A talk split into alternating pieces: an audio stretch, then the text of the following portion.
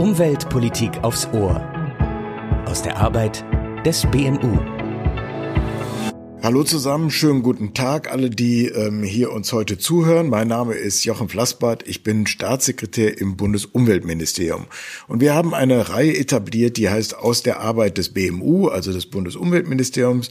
Und in dieser Reihe unterhalte ich mich mit äh, Partnerinnen und Partnern, mit denen wir eng zusammenarbeiten, äh, die in äh, dem Themenfeldern des Umwelt-, Klima-, Naturschutzes arbeiten wie wir oder jedenfalls starke Bezüge haben. Und heute ähm, habe ich als Gast Thorsten Schäfer-Gümbel. Er ist Vorstand äh, der Gesellschaft für internationale Zusammenarbeit, GIZ.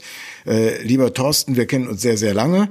Ähm, äh, ich freue mich sehr, dass wir heute miteinander sprechen können und äh, mal ein Stück von der Arbeit der GIZ in einem sehr interessanten Themenfeld, auf das wir uns verständigt haben, sprechen können, nämlich Arbeit und Umwelt. Äh, und äh, zunächst also nochmal herzlich willkommen. Ich freue mich sehr, dass wir dieses Gespräch haben. Lieber Jochen, ganz herzlichen Dank für die Einladung. Ich freue mich auch auf diesen Austausch. Ja, unsere äh, Zuhörer werden teilweise wissen, was die GEZ macht, aber vielleicht auch nicht alle. Vielleicht starten wir einfach mal, kannst du mal kurz beschreiben, was ist so der Kern der Aufgaben der äh, GEZ und vielleicht auch, was äh, deine Rolle als Vorstand da ist? Mhm. Also ich bin dir sehr dankbar, dass du gleich am Anfang gesagt hast, Gesellschaft für internationale Zusammenarbeit, weil die Abkürzung GIZ sich für ganz viele im Flüchtigen anhören häufig als GEZ anhört und mit Gebühreneinzug haben wir gar nichts zu tun. ähm, wir sind ein Bundesunternehmen, ähm, gehören also der Bundesrepublik Deutschland und sind im Auftrag ähm, vor allem der Bundesregierung, aber nicht nur, ähm, als Durchführungsorganisation dafür zuständig, dass die politischen Initiativen, die gestartet werden, anschließend auch handwerklich, operativ umgesetzt werden. Insbesondere im Feld der internationalen Zusammenarbeit fängt an beim Thema Wasser, Ernährung und hört am Ende auf bei öffentlichen Finanzen und guter Regierungsführung. Also es ist wirklich ein sehr breites Spektrum. Für die GEZ arbeiten rund 22.500 äh, äh, Beschäftigte, äh, davon rund 15.000 Kolleginnen und Kollegen, die äh, sogenannte nationale Mitarbeiterinnen und Mitarbeiter sind, also die in den jeweiligen Einsatzländern äh, leben und für uns arbeiten. Wir sind in rund 120 Staaten dieser Welt äh, operativ äh, im Auftrag unserer Auftraggeber aktiv und unterwegs. Und ähm, das ist wirklich ein sehr breites Spektrum, das dort abgewickelt wird, ähm, das ähm, vor allem von technischer Zusammenarbeit geprägt ist, ähm, ein wichtiger Partner für unsere Arbeit ist ganz oft die KfW, äh, die dann eher die finanzielle Zusammenarbeit abwickelt. Das ist äh, ein gutes Miteinander, aber im Kern sind wir dafür zuständig, dass aus den politischen Ideen und Entscheidungen anschließend konkrete Maßnahmen werden. Und als Vorstand bin ich eben verantwortlich äh, für viele Dinge, die im Haus passieren. Ich bin Arbeitsdirektor und Vorstandsmitglied, das heißt, bin für die Personalfragen zuständig.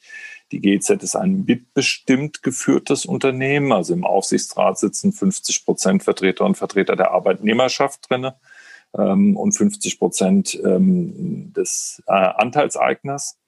Ähm, ich bin aber auch zuständig für so Dinge wie Revision, Compliance, äh, den Datenschutz, Einkaufverträge, Investitionen, ähm, also dieses ganze Thema. Und operativ bin ich zuständig für die Bereiche Asien, Pazifik, Lateinamerika und Karibik, äh, was insofern manchmal eine Herausforderung ist, weil die Zeitzonen eben weit auseinander liegen und entweder man steht früh auf oder bleibt lange auf. Ähm, dann kriegt man das ganz gut gemanagt, auch mit den Kolleginnen und Kollegen, die im Einsatz sind. Und das ist, glaube ich, ein ganz wichtiger Punkt, ähm, die GEZ hat eine große Stärke, dass sie nämlich vor Ort präsent ist. Wir haben eine sehr starke Ortskenntnis, ähm, die ähm, alle Felder umfasst.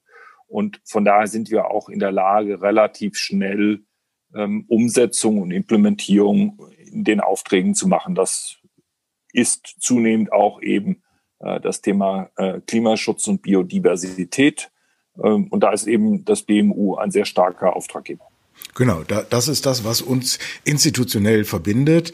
Äh, das Bundesumweltministerium hat über die letzten zehn Jahre, 15 Jahre äh, eine sehr, sehr äh, große Stellung auch in der internationalen Zusammenarbeit im Bereich Klimaschutz, Biodiversität, wie du gesagt hast, auch andere Bereiche des Umweltschutzes, Abfallmanagement beispielsweise für viele Entwicklungsländer ein ganz, ganz wichtiges Thema, die Wasserwirtschaft und in all diesen Bereichen kann das Bundesumweltministerium im Grunde gar nicht arbeiten ohne die Zusammenarbeit mit der GIZ. Äh, ein Ministerium hat keine äh, Mitarbeiterinnen in so vielen Ländern äh, vor Ort.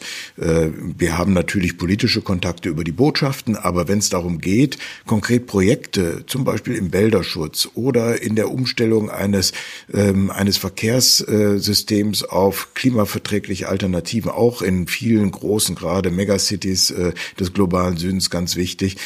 Und da ist eben überall die GEZ ähm, äh, präsent mit viel, viel Erfahrung ähm, äh, vor Ort, auch in anderen äh, Themenfeldern. Und deshalb sind wir so froh, dass wir so viel mit euch machen können. Das sind ähm, mehrere hundert Millionen, die wir ja jährlich ähm, auch ähm, auf diesem Wege vom Bundesumweltministerium aus den Entwicklungsländern zur Verfügung stellen. Und das ist auch wichtig so. Dazu haben wir uns beispielsweise auch im Pariser Abkommen verpflichtet, dass die Industriestaaten wie Deutschland eben andere Länder unterstützen. Jetzt hast du gesagt, du bist Arbeitsdirektor Direktor. Und ich hatte ja anfangs gesagt, wir wollen mal über das Thema Arbeit und Umwelt äh, sprechen. Und da ist jetzt ja eine ganz besondere Situation, in der wir uns gerade in der Pandemie äh, befinden. Äh, diese Woche hat die Bundesregierung äh, beschlossen, dass äh, Arbeitgeber äh, ihren ähm, MitarbeiterInnen ähm, Homeoffice anbieten müssen, wenn das denn irgend geht. Hubertus Heil als ähm, Arbeitsminister hat das inzwischen auch ähm, äh, durch Rechtsetzung umgesetzt. Wie war das bisher in den letzten Monaten bei der G GEZ, wie hat sich die Arbeitswelt äh, verändert ähm, oder hat sie sich gar nicht so sehr verändert wie bei Unternehmen, die ohnehin, sagen wir mal, äh, nicht so weit über die Welt äh, verteilt arbeiten? Äh, wie ist das bei euch? Das ist eine gute Frage ähm, und ähm, Jochen, ich will das mal ganz offen sagen, äh, der Beschluss zum Thema mobiles Arbeiten im Rahmen der Pandemiebeschlüsse ist der einzige, der mich hat ruhig schlafen lassen. Ähm, also alle anderen beschäftigen einen ja irgendwie beim Thema Homeoffice. Ähm, da haben wir keinen Handlungsbedarf mehr. Ähm, und das hat viel damit zu tun, dass es in der GIZ bereits vor der Pandemie äh, erstens, ähm, was die Infrastrukturfragen angeht, ähm, einfach ähm, wir sehr weit waren das hat natürlich auch was mit der Art der Arbeit zu tun. Wir sind global engagiert, wir sind global aktiv, äh, häufig auch mit kurzfristigen Einsätzen. Das heißt, es gibt eine sehr starke digitale Unterstützung für vieles. Die Kolleginnen und Kollegen sind entsprechend ausgestattet. Ähm, immer auch vor dem Hintergrund, dass wir ein hohes Maß an IT-Security haben. Äh, und auf der anderen Seite gab es eine, schon vor der Pandemie eine Gesamtbetriebsvereinbarung zum mobilen Arbeiten, die grundsätzlich den Mitarbeiterinnen und Mitarbeitern ermöglicht, zwei Tage pro Woche mobil zu arbeiten.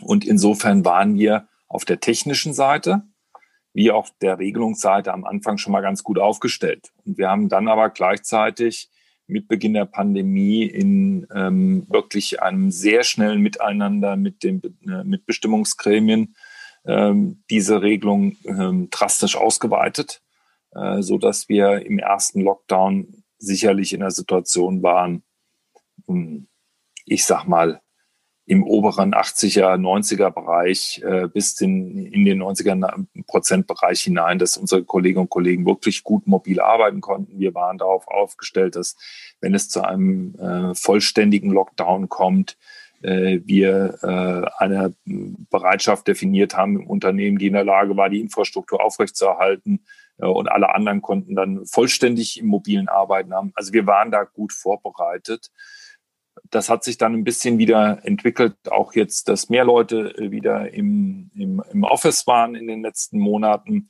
Und es ist jetzt natürlich wieder äh, nahezu in der Größenordnung wie im, im ersten Lockdown.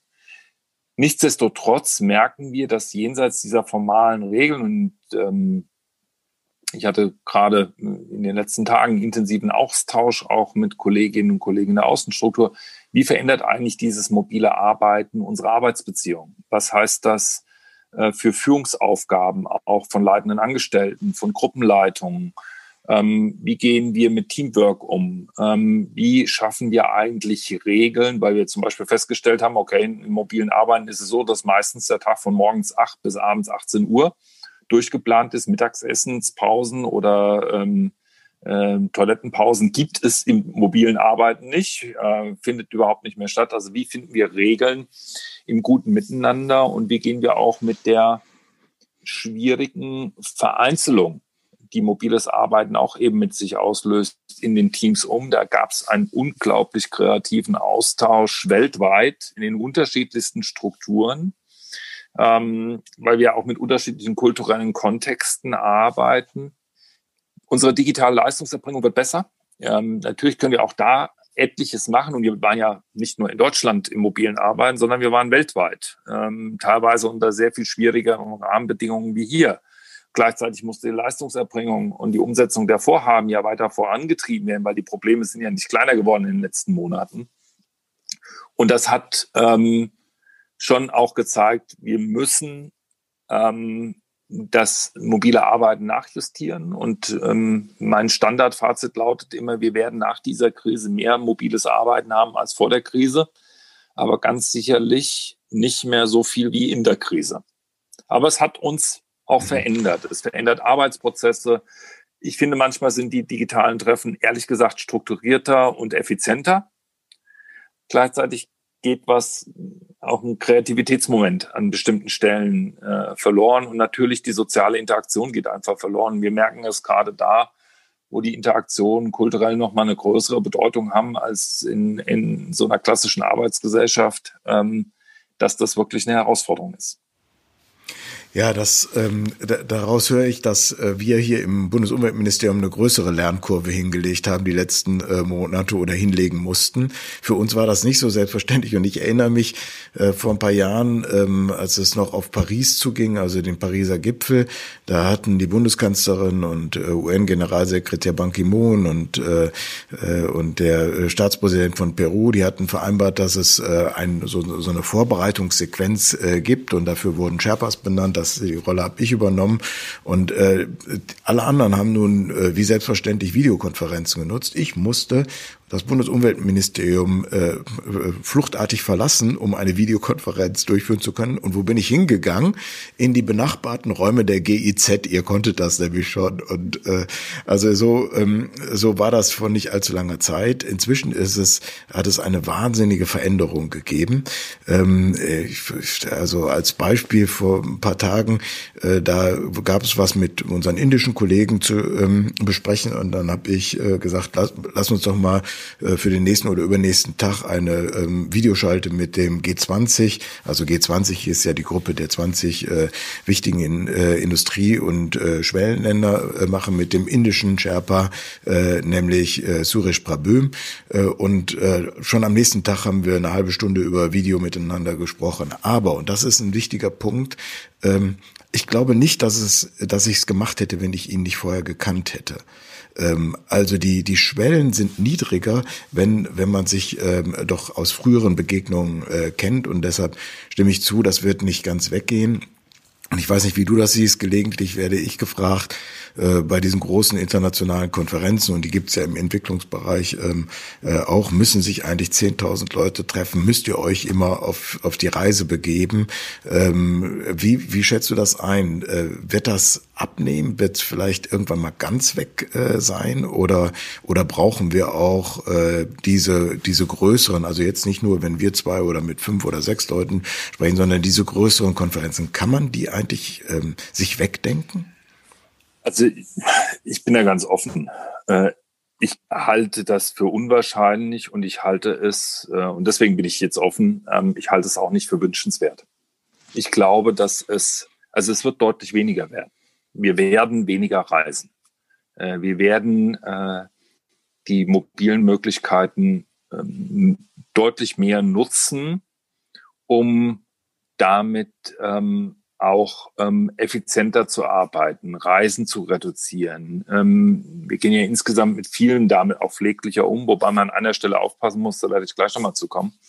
Äh, gleichzeitig haben diese Konferenzen, diese Zusammenkünfte, in denen man leibhaftig sich sieht, äh, dann vielleicht auch mal ein Bier oder ein Kaffee oder ein Tee oder ein Wein trinkt, äh, auch was zusammen isst. Und es gibt Kulturen, in denen dieser Teil äh, deutlich wichtiger ist, äh, auch für die Vorbereitung von Entscheidungen, der Art und Weise, wie Aushandlungsprozesse stattfinden. Ähm, und deswegen müssen wir solche Ereignisse äh, auch einpreisen, dass es sie in Zukunft gibt. Und ich halte es ausdrücklich auch für wünschenswert. Der Austausch zwischen Menschen ist ein anderer, wenn man sich leibhaftig sieht, ähm, auch wenn man damit umgehen kann, mit der, mit der Unterschiedlichkeit. Und das sollten wir unter gar keinen Umständen liegen lassen, weil es für das wechselseitige Verständnis äh, eine zentrale Kategorie ist. Ähm, die lässt sich nicht so sehr in betriebswirtschaftlichen Zahlen messen, also was die Interaktion angeht, aber sie hat eine kulturelle Dimension und die wird mir ohnehin häufig zu stark übersehen. Ähm, gleichzeitig warne ich davon von naiven Blick drauf. Also es gibt eine spannende Zahl, die ich ähm, äh, vor drei Jahren mal in meinem Buch zur sozialdigitalen Revolution veröffentlicht habe. Und zwar geht es dabei um den Stromverbrauch in Frankfurt. Und äh, 2016 war das erste Jahr, in dem der Frankfurter Flughafen als Stromabnehmer bei der kommunalen äh, Stromversorgung äh, mit 18,8 Prozent nicht mehr der größte Stromabnehmer war, sondern der größte Stromabnehmer seit äh, 2016 sind äh, die örtlichen Rechenzentren äh, mit 19,4 Prozent äh, der Strommenge. Ähm, und das darf man nicht unterschätzen, dass die digitalen Arbeitsformen auch einen enormen Energiebedarf haben, äh, dass die Digitalisierung einen enormen Energiebedarf haben. Und deswegen ist das nicht einfach, okay, wir streichen einen Flug, der findet nicht statt und deswegen ist mobiles Arbeiten Öko. Auch da gibt es Effizienzfragen und Ökofragen, äh, die mit zu behandeln sind. Das äh, macht übrigens, ähm, gibt auch einen Hinweis, dass diese, diese Versöhnung von Arbeit und Umwelt deutlich komplexer ist. Und Covid hat eben auch dazu beigetragen, dass dieser Konflikt, das ist zumindest meine Wahrnehmung, sich deutlich zuspitzt. Weil schlicht und einfach durch die wirtschaftlichen Folgen, durch die Haushaltssituation in vielen Ländern immer mehr vor die Frage gestellt werden, investiere ich jetzt in, in Biodiversität und in Klimaschutz auf der einen Seite oder in nackte Existenzsicherung äh, auf der anderen Seite. Und dieser Konflikt ist nicht weggemoderierbar und er wird, glaube ich, die internationale Tagesordnung sehr viel stärker bestimmen. Ich will nochmal auf den Punkt kommen, ähm, äh, dass es die, die sozialen Kontakte auch gibt, äh, gerade bei internationalen äh, Verhandlungen. Ich habe ja äh, für, für viele Jahre auch das Privileg gehabt, äh, Verhandlungen führen zu können in, in Paris, die Finanzverhandlungen ähm, äh, für den damaligen ähm, Außenminister Frankreichs, Laurent Fabius. Das ist eine große Verantwortung, die man hat, aber es, es ist auch sehr reizvoll, um Menschen zusammenzubringen. Und da ist meine Erfahrung, ähm, da brauchst du, da brauchst du auch den direkten Kontakt. Und ich erinnere mich an eine Situation, das war vor Paris in, äh, bei der Konferenz in Lima in Peru. Äh, da bin ich mit ähm, einem Kollegen, einem Minister eines anderen Landes, äh, ich sage jetzt mal nicht welches, ähm, äh, der, da, da gab es eine tiefe Problematik und wir, es, wir waren in einer Verhandlungssituation, wo nichts mehr weiterging. Und ich bin mit diesem Kollegen dann mitten in der Nacht drei Runden um einen Sportplatz auf dem Gelände gelaufen. Und dabei kam raus, dass äh, eine Bemerkung eines anderen äh, äh, Vertreters eines anderen Staates diesen Mann zutiefst verletzt hat, emotional zutiefst verletzt hat. Und äh, aber als wir die drei Runden um den Sportplatz rum hatten, war das aufgearbeitet und wir konnten wieder in die Verhandlung gehen und wir haben sie auch erfolgreich zurückgeführt. Das geht digital nicht. Und man muss immer sehen, da verhandeln ja keine Maschinen sondern verhandeln Menschen, äh, die Ergebnisse produzieren sollen. Und wie du sagst, sie haben, kommen auch aus unterschiedlichen Kulturen. Äh, man kriegt manchmal gar nicht mit, wenn Dinge plötzlich aus dem Ruder laufen, weil wir vielleicht gar keine Sensitivität dafür hatten. Also ich glaube, das wird auch weiterhin äh, sinnvoll sein, aber es gibt natürlich Chancen Und du hast das gerade angesprochen. Wir haben uns als Umweltministerium im, äh, in den letzten Jahren zum Thema Digitalisierung stark verändert. Äh, wir haben ähm, als Umweltressort, wie das typisch für Umweltressorts ist, immer einen sehr defensiven Blick darauf gehabt. Also was macht Digitalisierung mit Ressourcenverbrauch, mit Energieverbrauch? Äh, welche Strahlungen ähm, ähm, gibt es äh, durch die entsprechenden Infrastrukturen und so weiter? Äh, also eher ein bisschen abwehrend. Ne? Und wir haben das jetzt ähm, rum umgedreht und sehen vor allem die riesengroßen Chancen für für die für Energieinfrastrukturen, für Verkehrsinfrastrukturen, äh, die Möglichkeiten äh, der Entzerrung von äh, Agglomerationszentren und ländlichem Raum durch eben auch Themen wie mobiles Arbeiten. Wir haben in der letzten im letzten halben Jahr unter deutscher EU-Ratspräsidentschaft erstmals auf EU-Ebene Beschlüsse gefasst zur nachhaltigen Digitalisierung, weil es eben tatsächlich diese beiden Seiten hat. Es ist ein ein Chancenthema. Und ich glaube, ohne Digitalisierung werden wir viele Probleme, auch globale Probleme, nicht lösen können. Ähm, aber das ist kein Freibrief. Auch Digitalisierung äh, muss ergrünen, muss, muss nachhaltig werden. Äh, äh, beispielsweise beim Thema Energieeffizienz, beispielsweise bei der Frage, wie Endgeräte genutzt werden und vieles, vieles mehr.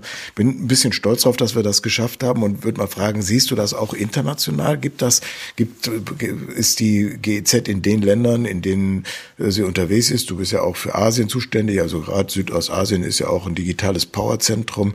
Äh, Gibt es die Sichtweise schon auf die beiden Seiten der Medaille? Also die gibt es vereinzelt.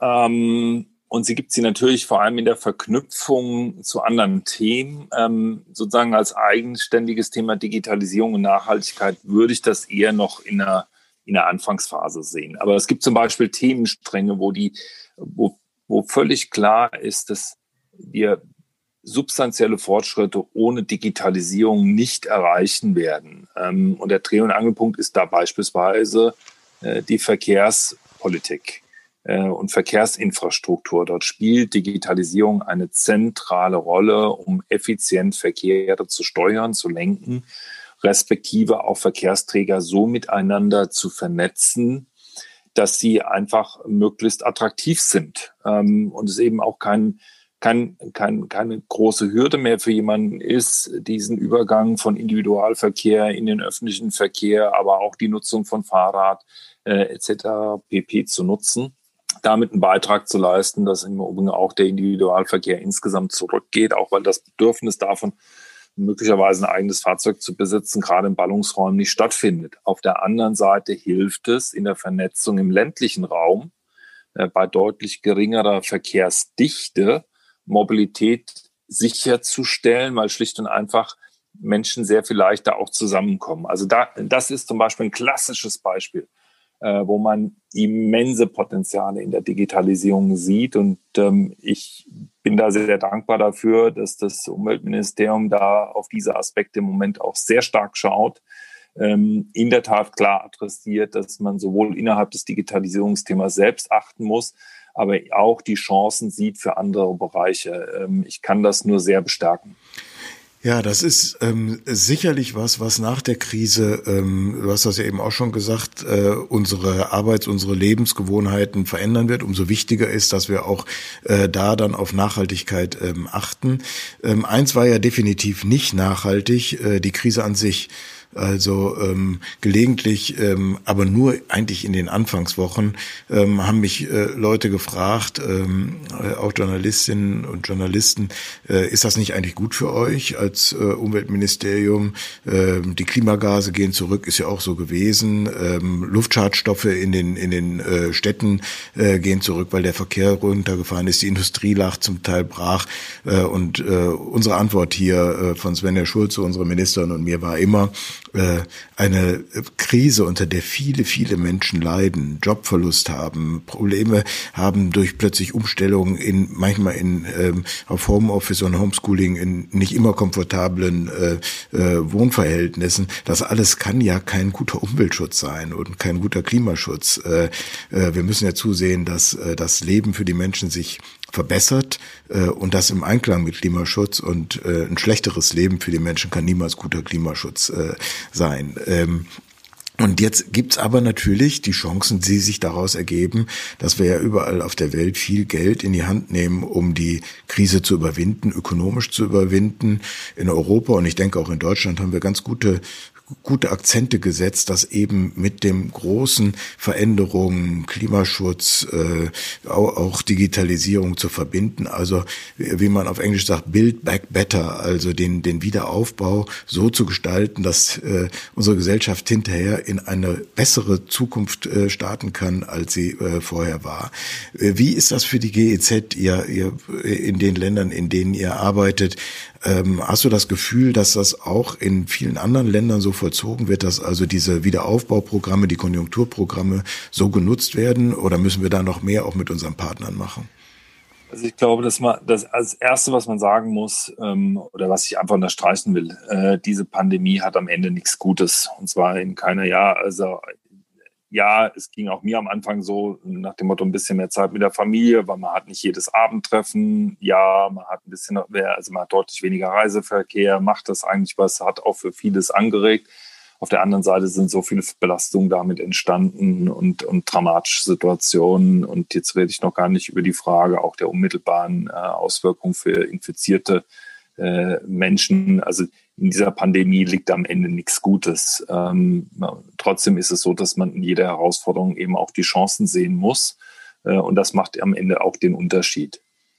Der große Unterschied zwischen wesentlichen Teilen in Europa und allen Anstrengungen, insbesondere in Deutschland, aber auch in anderen Ländern auf der europäischen Seite, zu vielen der Partnerländer, in denen wir auch im Auftrag unterwegs sind, ist, dass dort die ökonomische Grundsituation völlig anders ist. Ähm, und wir sehen jetzt schon, dass teilweise die Fortschritte der letzten Jahre äh, zunichte sind.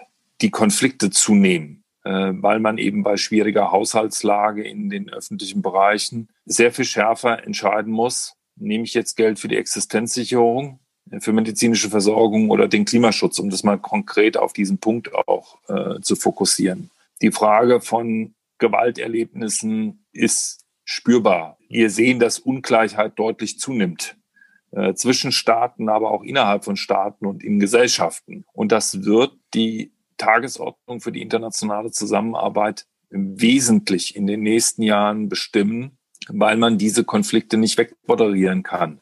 Es ist am Ende eine Frage von Ressourcen, von Optionen. Den Anspruch, Dinge auch zum Besseren zu verändern, den erlebe ich formuliert an vielen, vielen Stellen. Aber es ist an vielen, vielen Stellen leider auch erheblich schwieriger, es hinzukriegen. Und ähm, ich will mal ganz bewusst das Feld äh, der internationalen Gesundheitspolitik herausgreifen. Wir erleben natürlich unmittelbar auch mit unseren Beschäftigten die sehr unterschiedlichen Situationen von Gesundheitssystemen. Da sind wir in Europa insgesamt auf ähm, einer Insel der Glückseligkeit im Vergleich zu vielen anderen Situationen, weil Ressourcen einfach gar nicht zugänglich sind. Äh, und sehr viel schneller äh, damit auch die Ungleichheiten auch dort noch einmal zutage treten. Ähm, und das hat häufig was damit zu tun, dass Systeme nicht funktionieren. Und auf der anderen Seite gibt es Momente aus der internationalen Zusammenarbeit. Es gibt beispielsweise eine IT-Entwicklung, äh, das System SORMAS, das in den letzten Tagen eine gewisse Öffentlichkeit auch in Deutschland erreicht hat. Das ist ein Ermittlungssystem, ähm, um Fallermittlungen vorzunehmen, äh, jetzt bei Covid-Patienten. Äh, dieses, ähm, dieses IT, diese IT-Lösung ist aus der Ebola Bekämpfung entstanden mit einem Forschungsinstitut, das wir im Wesentlichen dann auch mit begleitet haben. Also es geht auch manchmal umgekehrt. Ähm, und es lohnt sich sehr, darauf zu gucken. Aber die Herausforderungen vieler der Partnerländer sind sehr viel größer und ungleicher. Ja, das äh, umso wichtiger ist es, dass wir genau an diesen Stellen die Zusammenarbeit äh, stärken. Wir haben ähm, als Umweltministerium auch wiederum äh, über die GEZ äh, für einige unserer wichtigen Partnerländer ein zusätzliches äh, äh, Programm aufgelegt, mit dem wir eben die ähm, die Ausarbeitung von Konjunkturprogrammen, die äh, dann auch mehreren Zielen dienen, Gesundheit ist genannt, aber eben auch Klimaschutz unterstützen äh, können. Ähm, also ein weiteres Beispiel Beispiel, wo wir auch wirklich wieder sehr, sehr gut äh, mit euch, mit der GITS zusammenarbeiten. Wir haben uns, äh, Thorsten, ungefähr eine halbe Stunde vorgenommen. Die geht jetzt langsam dem Ende zu.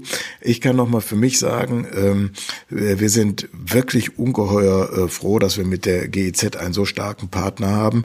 Und dem Vorstand und Arbeitsdirektor darf ich sagen, ihr könnt verdammt stolz auf eure Mitarbeiterinnen und Mitarbeiter äh, sein. Das sind tolle Leute, die manchmal unter schwierigen Bedingungen ähm, äh, arbeiten müssen und wirklich hervorragende Ergebnisse produzieren. Also dafür am Ende äh, dieses Gesprächs ein herzliches Dankeschön von meiner Seite. Ganz lieben Dank, das gebe ich gerne weiter. Äh, die Kolleginnen und Kollegen freuen sich, dass das auch gesehen wird. Und es ist so, wie du es beschreibst. Okay, das war, ähm, liebe Zuhörerinnen und Zuhörer, aus der Arbeit des BMU. Das ist unsere Reihe, äh, äh, in der ich mit äh, Gesprächspartnern äh, mich austausche, die für die Arbeit des, des Bundesumweltministeriums wichtig sind. Heute war das Thorsten Schäfer-Gümpel von der Gesellschaft für internationale Zusammenarbeit, GEZ. Vielen Dank nochmal, Thorsten. Dankeschön.